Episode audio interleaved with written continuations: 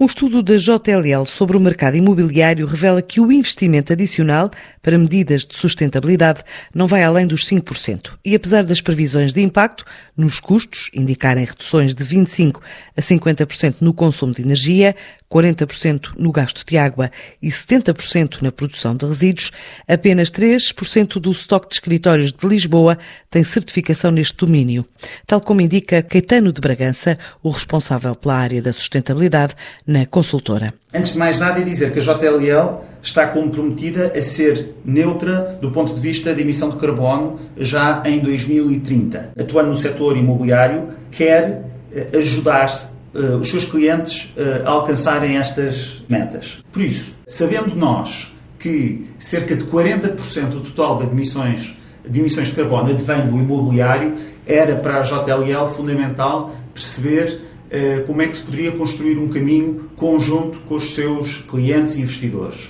Mas é importante aqui desmistificar o seguinte: ainda hoje existe a ideia que investir em sustentabilidade é caro. É verdade, é mais caro do que não investir, contudo, a relação custo-benefício dos edifícios é muito positiva a médio e longo prazo. Nós sabemos que eles geram retornos financeiros efetivos porque, primeiro que tudo, mitigam o risco. Depois, porque os seus custos operacionais são muito mais baixos. Isto é, sabemos que um edifício sustentável tem entre 25% a 50% de reduções no consumo de energia, até 40% dos gastos de água e cerca de 70% na produção dos resíduos. Depois, porque edifícios sustentáveis ou com certificações em sustentabilidade ou que, ou que estão preocupados com o ambiente atraem um público mais sofisticado. Fica mais tempo e paga mais caro. Isto faz com que as yields se comprimam e assim o resultado do imóvel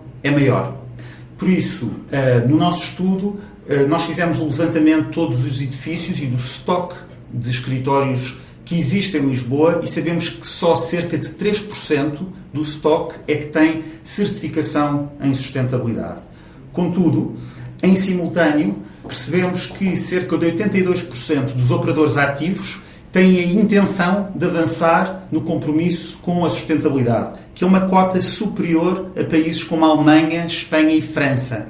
Por isso, existindo esta vontade, isto também explica um outro número, que é que 58% dos 230 mil metros quadrados atualmente em construção já incorporam certificações BREEAM, LEED ou WELL. Relativamente a custos, existe, claro, um custo adicional que vai até aos 5%.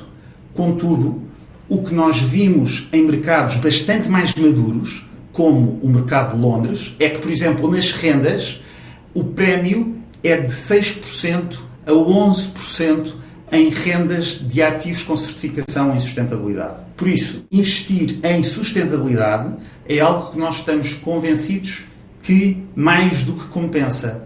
Principalmente porque há outro fator aqui associado, que é o chamado risco de sustentabilidade, isto é, não investir num imóvel com certificação de sustentabilidade poderá ter um custo futuro muito mais elevado, porque é expectável uma depreciação desse imóvel no futuro. Dados deste estudo da consultora JLL sobre sustentabilidade no imobiliário, que revela que a aposta em edifícios mais amigos do ambiente ainda é baixa em Portugal.